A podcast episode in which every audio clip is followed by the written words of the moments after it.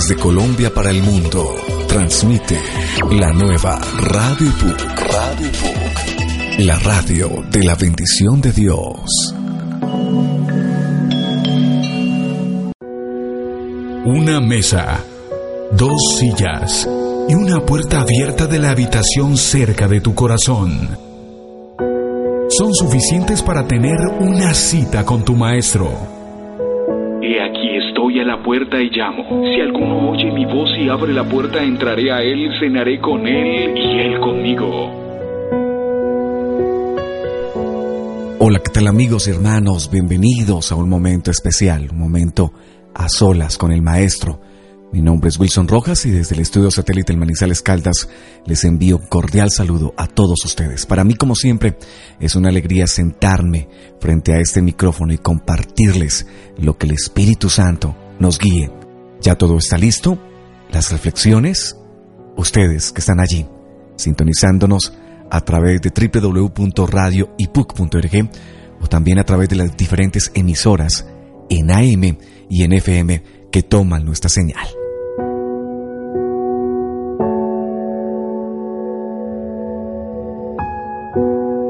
Una vez les invito para que ustedes empiecen a reportar sintonía. Para mí siempre es una alegría saber que hay audiencia, que no estoy solo aquí en esta habitación compartiendo con ustedes, sino que hay quienes están oyendo hoy. Así que lo pueden hacer de una vez a través de nuestro sitio web www.radioipuc.org o también a la línea 312-895-3367. Y vamos a iniciar con una canción. Liliana Rodríguez nos da la bienvenida a Cita con tu Maestro con este tema musical Reina en mí. Bienvenidos a este espacio de quietud espiritual.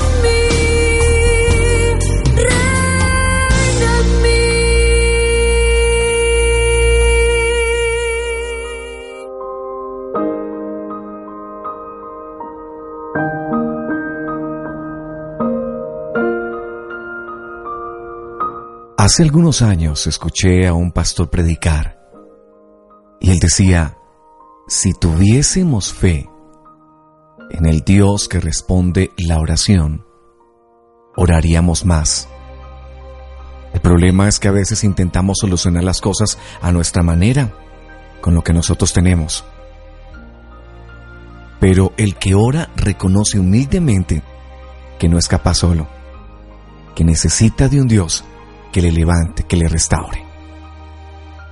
Hoy te quiero enseñar siete maneras de cómo puedes orar. Si eres nuevo en esto de conocer a Jesucristo, pues qué maravilloso que puedas comprender y entender que hay diferentes maneras de hacerlo. La primera recomendación es esta. Ora con la escritura bíblica.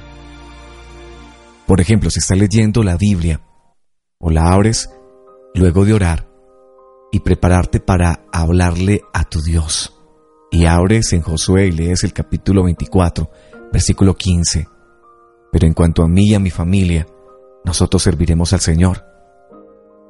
O en la versión Reina Valera, mi casa y yo serviremos al Señor. ¿Te encontraste con esa escritura? Puedes orar así. Señor, tú eres quien provees todo, mi casa, mi auto, todo lo que tengo. Hoy quiero de verdad servirte con todo lo que me has dado. Quiero que mi casa sea un lugar donde otros puedan venir y saber de ti. Eso es orar con la escritura. Es entender que Dios tiene una palabra preparada para nuestros corazones. Te recomiendo que lo primero que hagas es abrir la Biblia y leer. Y después de eso, orar.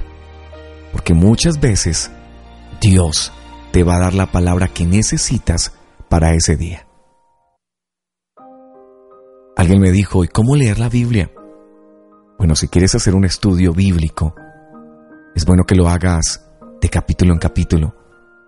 Pero si lo que deseas es tener un momento de reflexión, a veces hasta tomarla y colocar un dedo en un texto es suficiente. Lo importante es que la leas todos los días. Número 2. ¿Cómo orar? Ora por lo que ves en las noticias. Mira, cada día hay más necesidad de oración en el mundo entero. Ora para que Dios prevalezca en los corazones y en la vida de sus creyentes. Para que Dios nos proteja de todo lo que estamos viendo cada día, no solo a nivel de catástrofes y crímenes, también por los cambios que quieren hacer en cuanto a la familia, por el cierre de clínicas de abortos muchas veces. Si buscas, te van a sobrar razones para orar.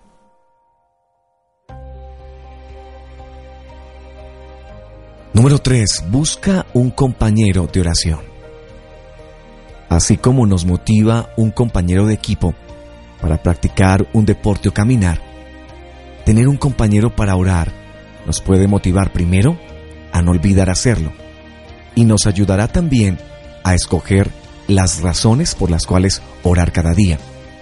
Recuerda que donde se reúnen dos o tres en su nombre, allí está Él. Siete maneras de orar. Número 4. Guarda silencio. Si estás hablando con Dios, tienes que dar tiempo para que Él intervenga, te responda o te dé ideas. Tal vez no escuches su voz, como hay personas que dicen que lo han hecho, pero sí puedes esperar que Él mueva tu conciencia, te coloque un deseo en el corazón o haga que te des cuenta de algo que necesitas hacer o cambiar. Este es uno de los mejores momentos cuando estoy orando. El guardar silencio. El entender que Dios me quiere hablar también. No es un monólogo, es hablar con Él. Número 5. Toma un paseo de oración. Yo suelo hacerlo. Cuando estoy inquieto por algo, camino un poco y converso con Él. Lo que me inquieta me da mucha paz. Además aprovecho muchas veces y canto alabanzas. De hecho, incluso cuando salgo a caminar por ejercicios, conecto mi celular a música cristiana y aprovecho para cantarle a mi amado Jesucristo, al Maestro de los Maestros. Hacerlo nos nutre espiritualmente. Número 6. Ora por los que no conocen a Jesús y su maravillosa verdad. Pon en oración a tus seres queridos, a esos que sabes que aún no han recibido a Jesús en sus corazones, a tus vecinos, a tus familiares. Pero también ora por todos los que no conoces, por todas las personas de tu comunidad, de tu ciudad, de tu país y del mundo que no son salvos. Hazlo con fe, con la convicción del poder que Cristo da y que realiza cuando oramos, que puede incluso cambiar el mundo. Recuerda que la Biblia no dice que oremos por las almas, dice más bien que oremos para que el Señor de la mies envíe obreros a su mies.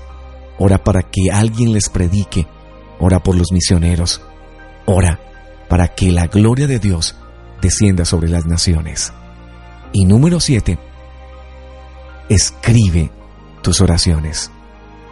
No solo tus peticiones, escribe tus dudas, escribe tus preguntas, escríbele poemas a Dios. Sé creativo. Luego escribe tus peticiones. No olvides escribir alabanzas y bendecir a Dios. Es muy posible que luego de un mes vuelvas a leer lo que escribiste y podrás ver cuántas de tus oraciones Dios ya te ha respondido. Recuerda que cuando oras, algo tiene que suceder.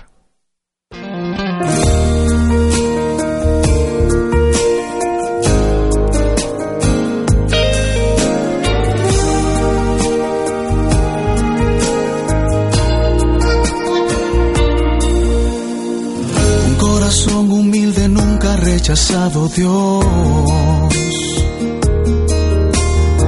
Aún más cuando hay sinceridad, aunque haya dolor. Es cuando más desea Él que lo dejes entrar en tu realidad. Confíes que Él ahí está y te levantará. Un corazón sencillo en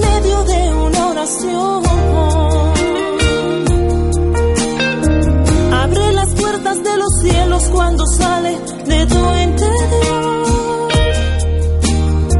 No hay tristeza ni enfermedad que resiste estar entre tu forma de orar y Dios dispuesto a escuchar para después actuar. Cuando mi pueblo ora, las cadenas tan duras y cruel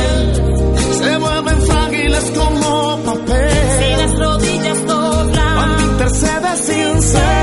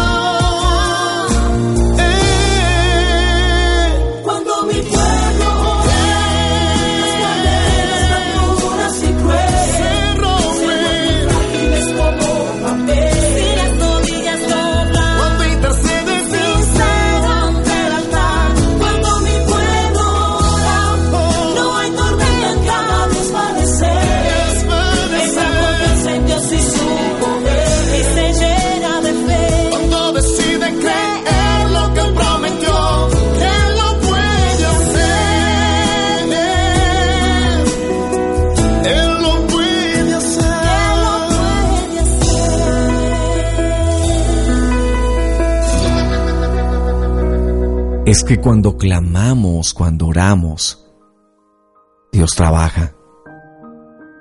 Recuerda que cuando aparentemente no está respondiendo, Él está trabajando en el silencio. Pero siempre va a tener, escucha bien, una respuesta para ti. Ese maravilloso Dios entiende y conoce tu necesidad. Él sabe lo que estás pasando, lo que estás viviendo. Agradecerle a Dios y a ustedes por aceptar esta cita a esta hora. Esta cita con el Maestro de los Maestros, con Jesucristo. Sigamos hablando de la oración. Hay poder cuando oramos acompañados. Muchas veces desestimamos o nos olvidamos del gran poder de Dios a través de la oración. Evidentemente no hablo de que sea un poder que nosotros tenemos interno.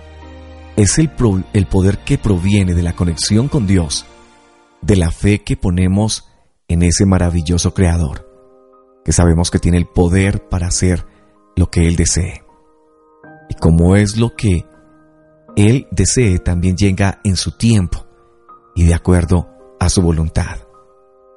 Nunca olvides, Dios contesta no, sí y espera.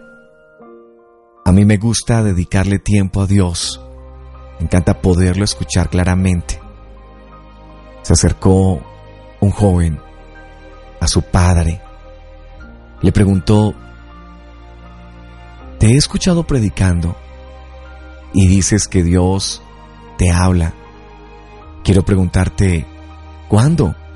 Si me he quedado horas escuchándote orar, pero no oigo nada. El padre en ese momento le pidió sabiduría a Dios y le dijo, hijo, quiero decirte cómo Dios nos habla. Primero, Dios nos habla por su palabra. Nunca de lo que Dios nos diga va en contra de lo que ya dijo. Número dos, así como el enemigo coloca pensamientos destructores, pues Dios también nos habla y coloca pensamientos de edificación. Cuando tengas un pensamiento bueno, de amar, de perdonar, de restaurar, pensamientos que te lleven a ser mejor cristiano, entonces es que Dios te está hablando. Porque hay pensamientos que son del enemigo. Así que la respuesta fue contundente y clara. El hijo comprendió que así como el enemigo habla a través de pensamientos, Dios también lo hace a través de ellos. Cuando comencé en la iglesia, Recuerdo que nos reuníamos por mucho tiempo para orar a las 5 de la mañana. Y eso me dejó acostumbrado. Me levanto conversando con él. Primero que nada agradecido por su bondad y tantas bendiciones que nos otorga a diario. Si tengo alguna inquietud, la pongo ante él. Mira, Dios desea que tú te asinceres, que abras tu corazón que le diga, Señor, tengo duda. Señor, no entiendo por qué me pasa esto. Mira, Dios no tuvo problemas con Job. Job hizo unas preguntas. Para muchos quizás imprudentes, pero para Dios no. Dios quiere conocer aún tus preguntas, tus dudas. Tenemos ese privilegio de conectarnos directamente con Él desde que se rompió el velo del templo cuando Jesús entregó su vida por nosotros. Uno de los pasajes bíblicos que siempre que lo leo o lo escucho me impacta es el de Esther, cuando pide a su pueblo que ayunen y oren por ella. Y su frase de cierre fue esta, y si perezco, que perezca. es maravilloso tener esa prueba del amor de Dios por su gente. Somos su pueblo somos sus hijos. Recuerda que no debes orar como un desconocido. Debes orar como un hijo. Y un hijo no se acerca con palabras complicadas. Un hijo se acerca y se recuesta en el pecho de su padre. Y con la sencillez de un corazón sincero y dispuesto. Eso es lo que Dios quiere. Debemos confiar en Él. Cuando pedimos algo en oración, debemos estar conscientes del poder de Dios y convencidos de que si Dios no da la respuesta que esperamos, es porque va a dar una mejor. Hay motivos por los que oramos y pareciera que pasan los años y no hay cambios, pero Dios tiene sus razones para no responder. Más adelante es posible que nosotros también nos enteremos del por qué había que esperar. ¿Dedicaste tiempo hoy a la oración? Allá en tu casita, con tus hijos, que te reúnas. Algo que me impactó en estos días que estaba leyendo es sobre los judíos lo que hacen con sus hijos todos los viernes al amanecer el sábado, el Shabbat. Y lo que hacen es tomar su familia y todos los viernes declaran sobre cada uno de ellos las bendiciones de Dios. Creo que eso debemos aprenderlo. Debemos orar en comunidad, orar juntos, orar por nuestras familias. Porque, repito, Dios siempre tendrá caminos que quizás no conocemos, pero que Él mismo nos lo hará entender.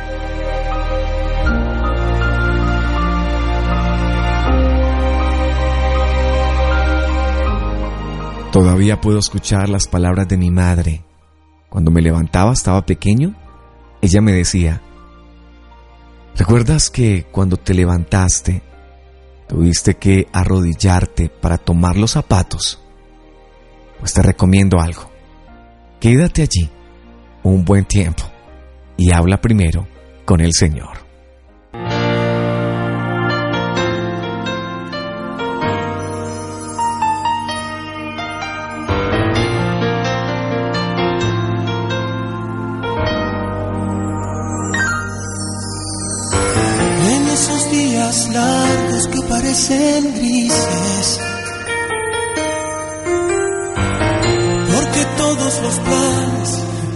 Te salieron mal. Lo que tanto querías no lo conseguiste. Y lo que no querías tuvo que pasar. En esos días cuando el buen humor no existe, te viene encima el cielo y quieres desmayar. No ves en los problemas solución posible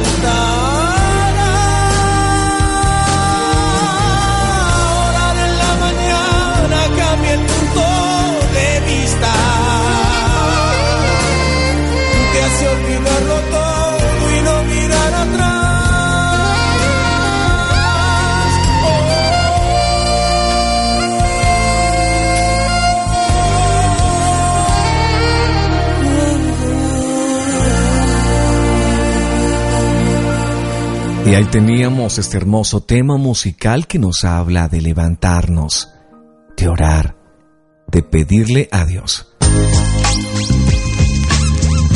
Hola, ¿qué tal amigos? Mi nombre es Nancy Manjarres y los invito a escuchar Cita con tu Hola, soy Fernando y estoy conectado con Hola, ¿qué tal amigos? Mi nombre es María Cristina Benítez y soy fiel oyente de Cita con tu Mi nombre es Carlos y estoy en sintonía con. Hola, mi nombre es Luz Estela Vinasco. Los invito a que sintonicen Cita con tu maestro.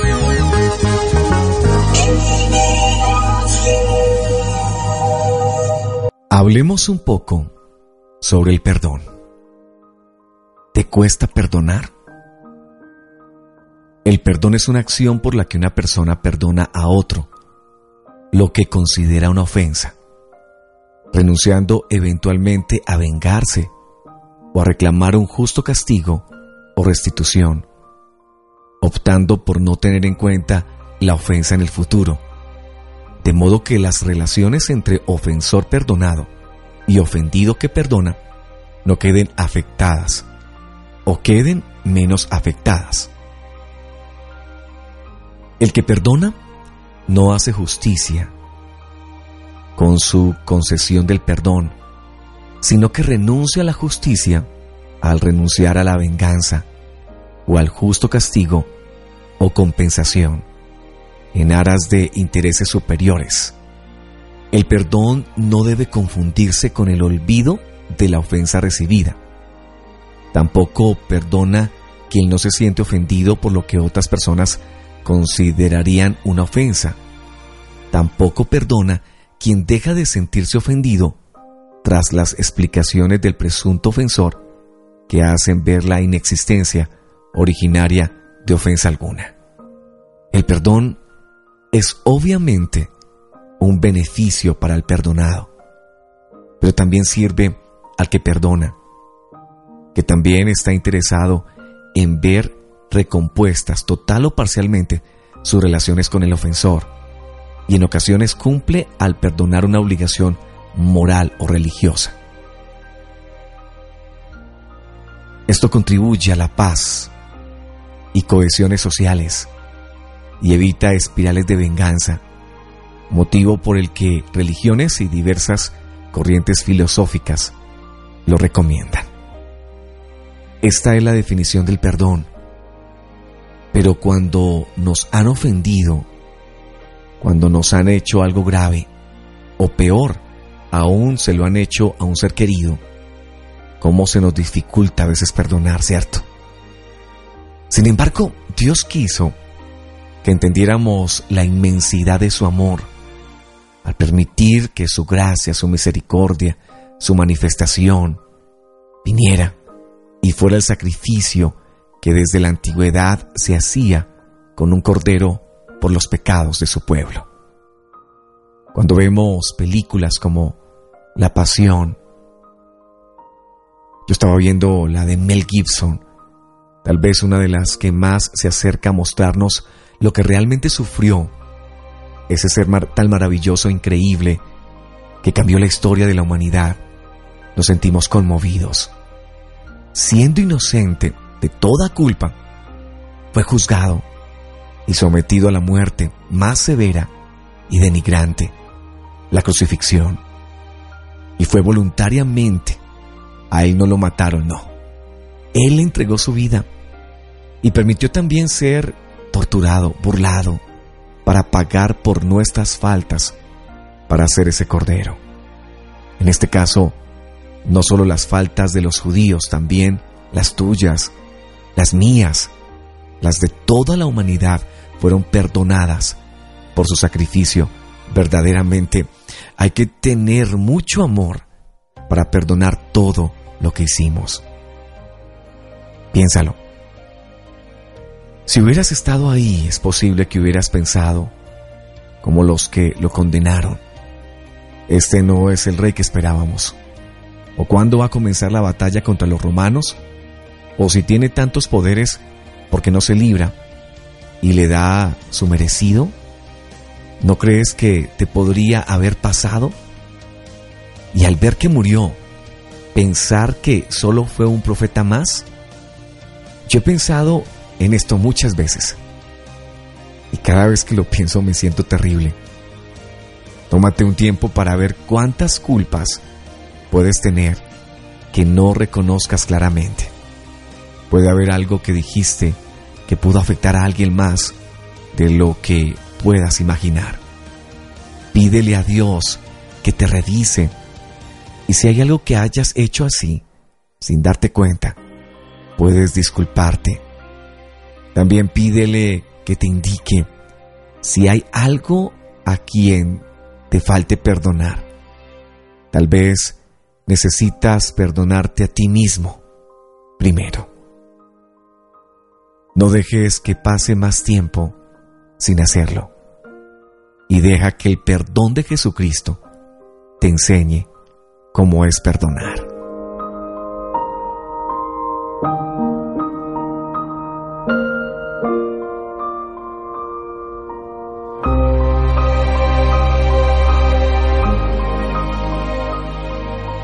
Es cuando entendemos lo grande del amor de Cristo que nos impulsa a dejar pasar, a abrir la puerta a quienes tenemos encarcelados en esas celdas de rencor y odio. Solamente cuando miras al Calvario te das cuenta que Cristo siendo inocente te amó y que desde allí precisamente empezó a fluir esa agua de vida que te enseña hoy a decir, no quiero más estar enredado en las cosas del mundo. Quiero soltarme, quiero ser libre, quiero tener a Cristo en mi corazón y quiero perdonar.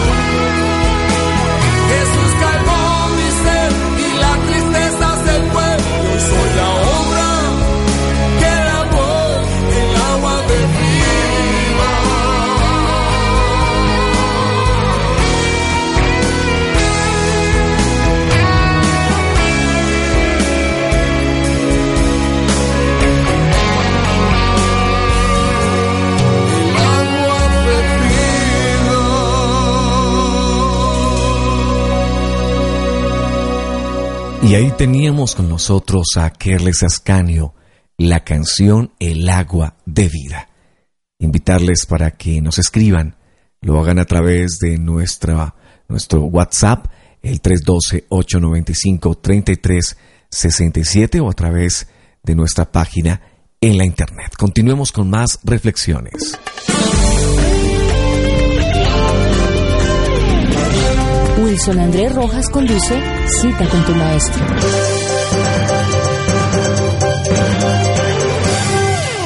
Gracias Lina por decirlo. Continuamos con Cita con tu maestro.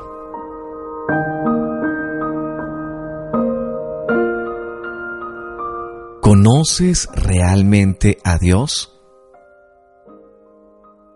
No estoy diciendo que si conoces la iglesia, que si conoces los coros, que si sabes interpretar algún instrumento. La pregunta es, ¿conoces a Dios? Cuando escucho a alguien decir, mira, yo soy cristiano desde pequeño, siempre tengo una duda frente a ello. Porque Dios no tiene nietos, Él tiene hijos. Solo porque naciste en un hogar cristiano, no te hace cristiano. Así como si naces en un establo, pues no te hace caballo. Tal vez huelas como alguno, pero no es lo mismo. Conocer a Dios va más allá de una experiencia religiosa. Me he comparado muchas veces con Jacob. Tenía familia. Tenía un padre que también había tenido un encuentro con el Rey de Gloria, Isaac. Y yo me imagino que había escuchado durante mucho tiempo las historias. Las historias de Abraham como Dios le había ayudado a salir de Ur de los Caldeos, como le había prometido un hijo, como su esposa era estéril.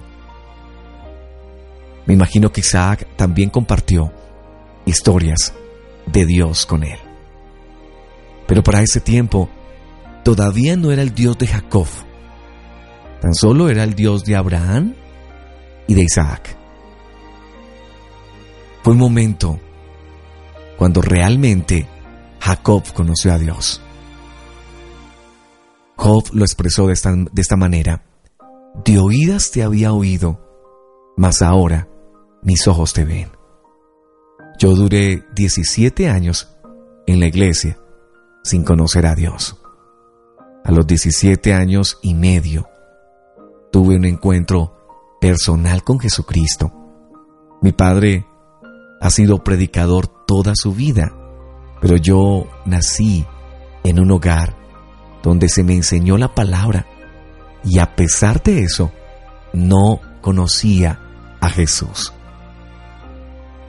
Camino a la tierra natal, Jacob tuvo una visita divina.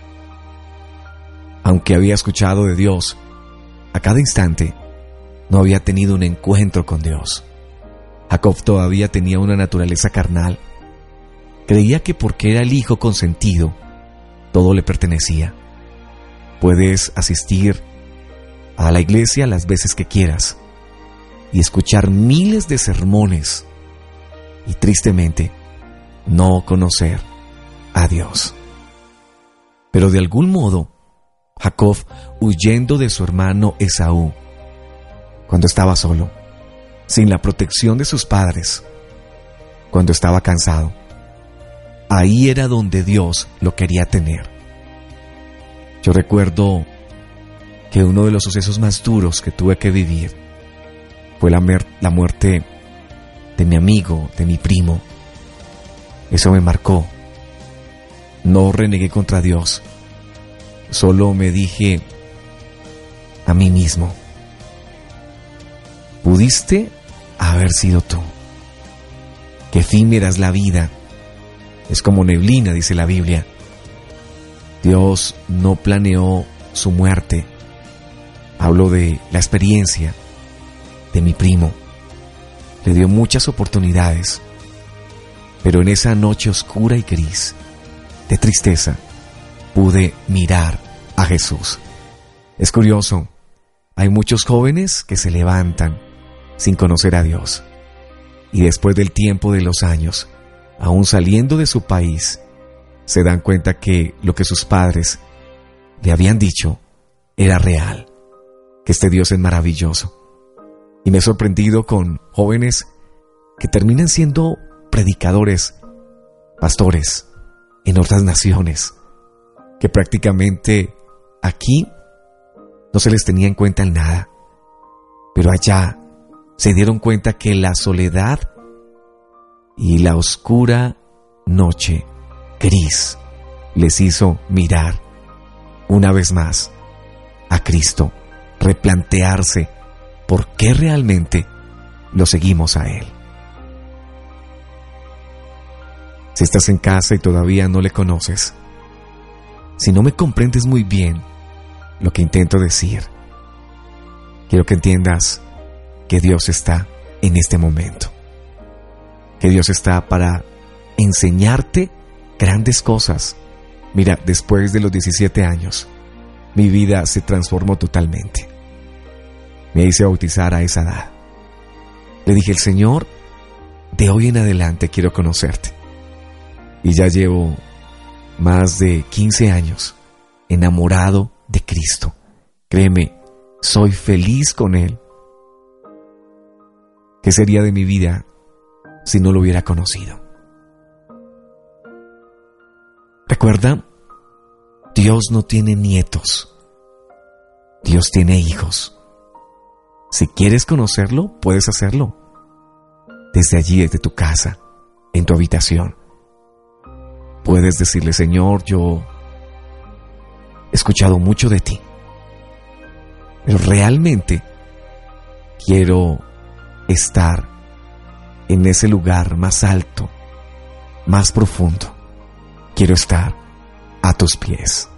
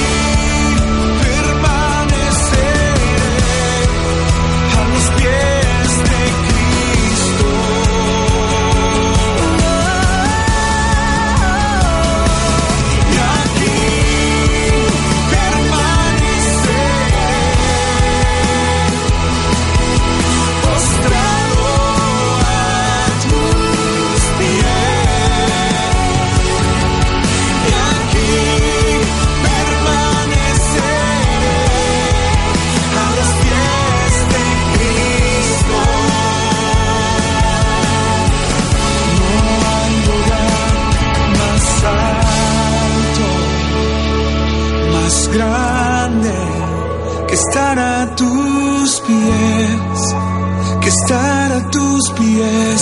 No hay lugar más alto, más grande que estar a tus pies, que estar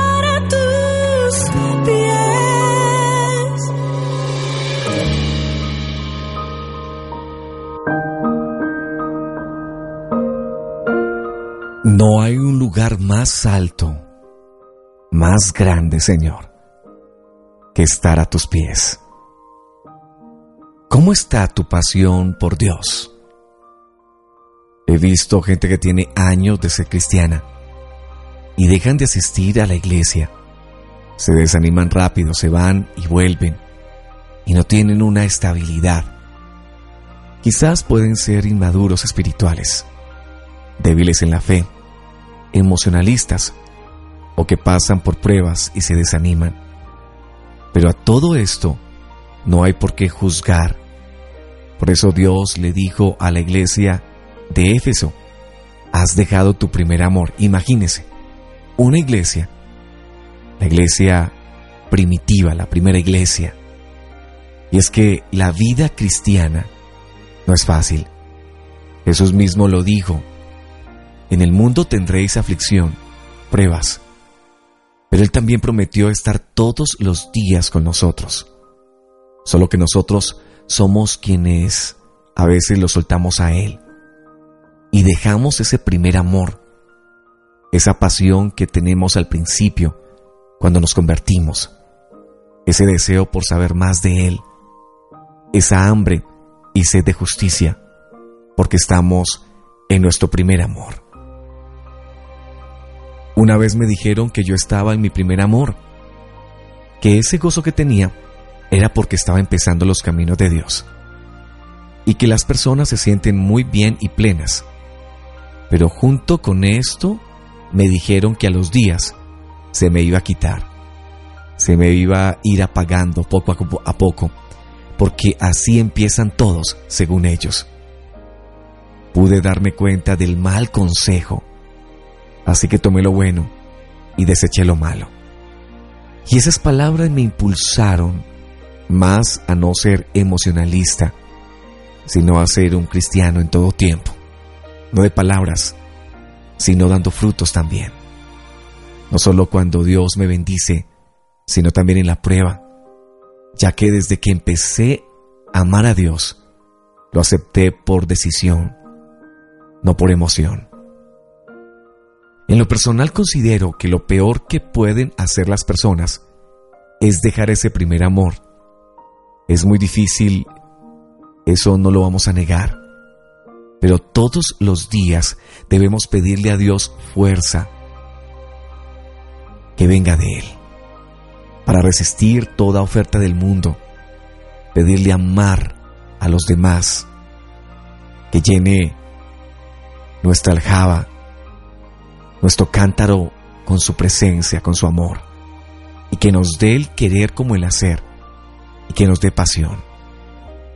Dios es todo un caballero, y por eso Él nos libró de la obligación, nos dio un libre albedrío, pero también Él demanda de sus hijos el primer lugar, el primer amor, nuestra vida, nuestra alma, nuestra mente, nuestro cuerpo.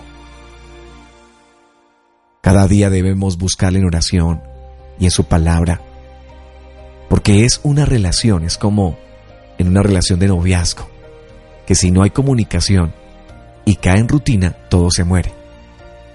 No perdamos esa comunicación con nuestro Dios, ya que Él quiere que nos esforcemos y lo busquemos en intimidad. Si Jesús, que era sin pecado, de alguna manera como tal, clamaba como hijo y pasaba horas haciéndolo. ¿Cuánto más nosotros? Que nuestra vida depende de Él, que apartados de Él no podemos hacer nada. Y que cuando esa pasión, ese amor y el servicio que le damos a Él se va apagando y lo vamos dejando a un lado, es lo peor que podemos hacer el poner otras cosas, otras prioridades, no nos ayuda bien, Porque caemos en la idolatría, que es poner cualquier cosa por encima de Dios. Mira, Jesús dio todo por cada uno de nosotros en la cruz. No debemos olvidar su obra por nosotros, sino que por si acaso se nos olvida, recordar que Él es amor. Mayor prueba de amor no hay. Por lo tanto, eso debe enamorarnos cada día más de Él. Si has dejado tu primer amor, te invito a que lo recuperes, porque eso es lo que Dios pide, que no sigas viviendo una vida religiosa, sino que vivas una vida, una relación con Él real.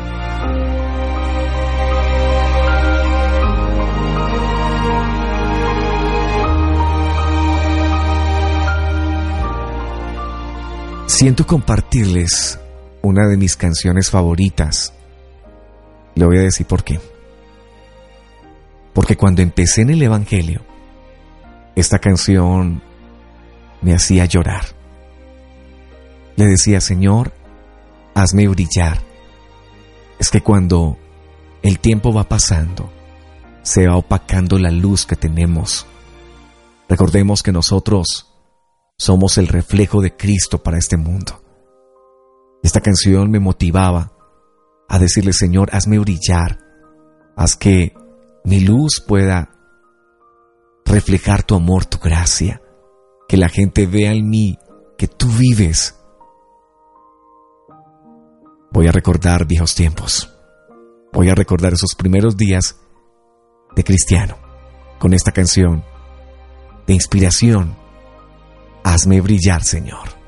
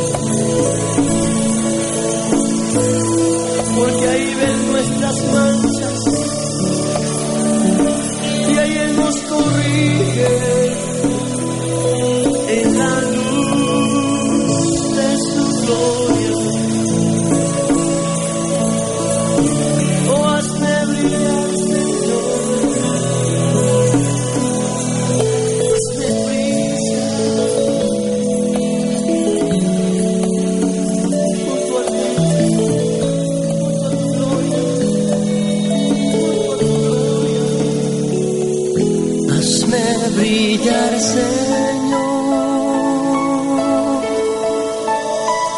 como las estrellas.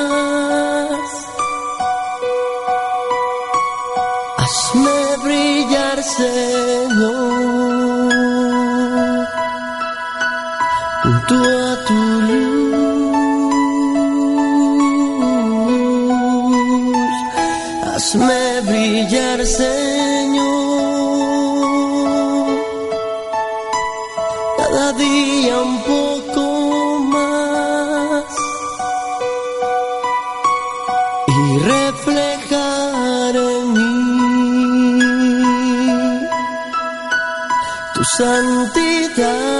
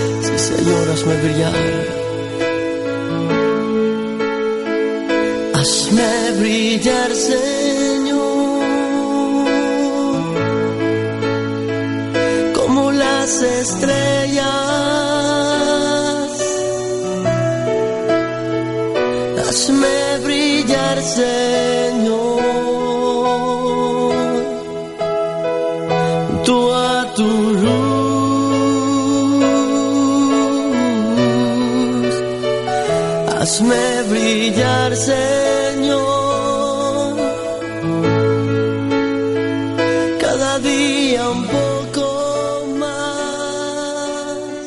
Sí, Señor. Qué hermosa canción la que escuchamos ahí. Y no puedo aguantar. A esta hora las lágrimas me cubren. Pero más que todo, la presencia del Señor. Y no es habitual que haga esto, pero siento que hay personas allí en casa que necesitan ser restaurados. Que recuerdan esos momentos en el que anhelaban servirle a Dios. Que la primera vez que te subiste a un púlpito, a un altar, lloraste de alegría, de saber que podías ser usado también por Él. Pero que a través del tiempo, esa vida se ha ido empolvando. A través de, los, de las pruebas, a través de las decisiones que has tomado, sencillamente ya no sientes esa presencia, esa presencia que tanto extrañas.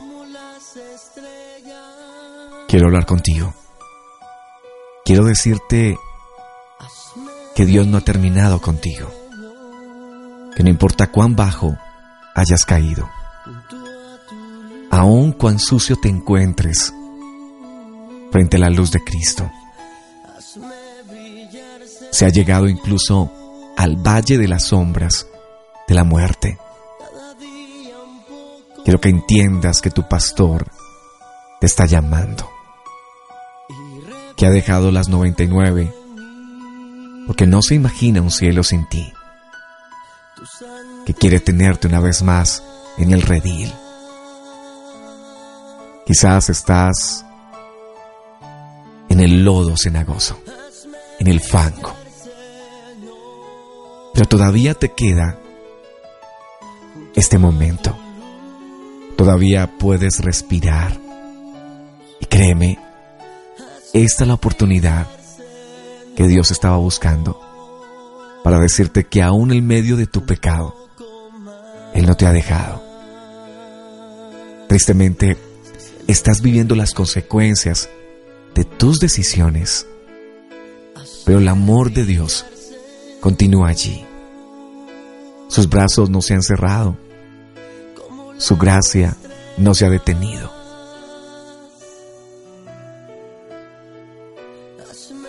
Él quiere usarte más de lo que te usó la primera vez.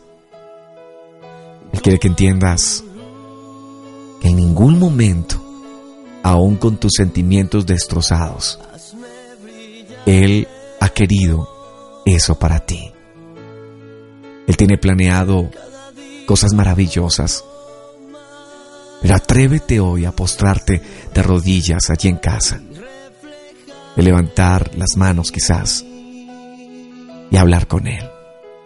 Decirle, Señor, no pensé que me fueras a encontrar a través de esta radio, pero aquí estoy, Señor. Estoy solo. Siento que me han dado la espalda, pero no tú, Señor. Tú estás aquí tu presencia está aquí.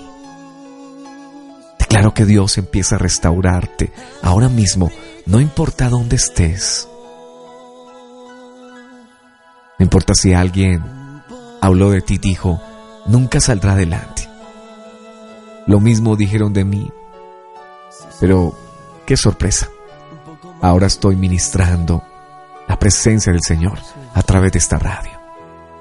Así que no temas el Señor es tu Dios, el Señor está contigo. Su presencia está aquí todavía. Todavía el Señor no se ha llevado a su pueblo. Y lo que una vez dije, Señor, mientras haya sangre fluyendo del Calvario todavía, mientras la puerta de la gracia no se cierre, voy a correr a ti las veces que sea necesario, porque no me voy a rendir. Caeré mil veces, me levantaré mil una vez, pero Señor, tú eres mi fortaleza, tú eres mi socorro. Quiero que me ayudes. Hoy marco el 911 del cielo.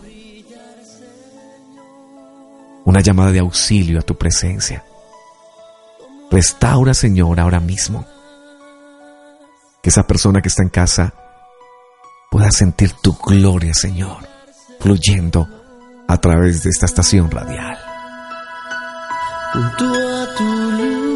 Haznos brillar, Señor. Haznos brillar, que tu luz se refleje en nuestras vidas.